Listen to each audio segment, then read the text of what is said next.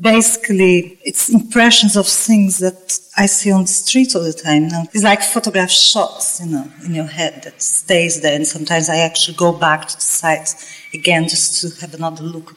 I'm sure the process of work is very much connected with my background. I'm pretty sure about this. The way of thinking is very much from Brazil and also the way of choosing, the way of picking up objects too. In a way, it's a country that's not linear like European country. You know, you have a linear thought. In art, obviously, you do because you have a background, art history background, very, very, very rich, and we don't have that in Brazil, not with visual arts at all. And um, and I think the way we developed our visual senses different from the Europeans because we were not taught at schools about art like we you do here. You know, we didn't have that. I mean, I didn't have myself. Mm.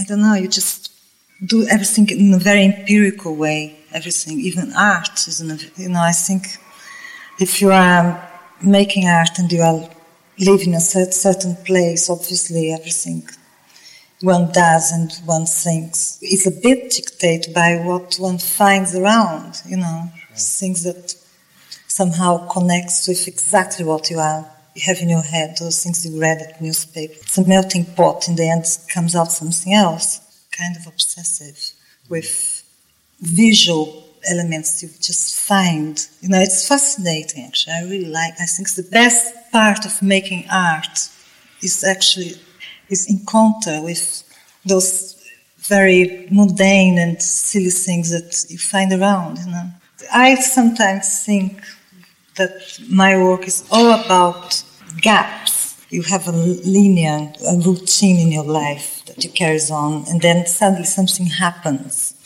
and it goes down. You know, it just breaks the line. And I think, I think everybody, men and women, pass those, those gaps. I think it's part of life anyway, you know. It's just being human somehow, you know.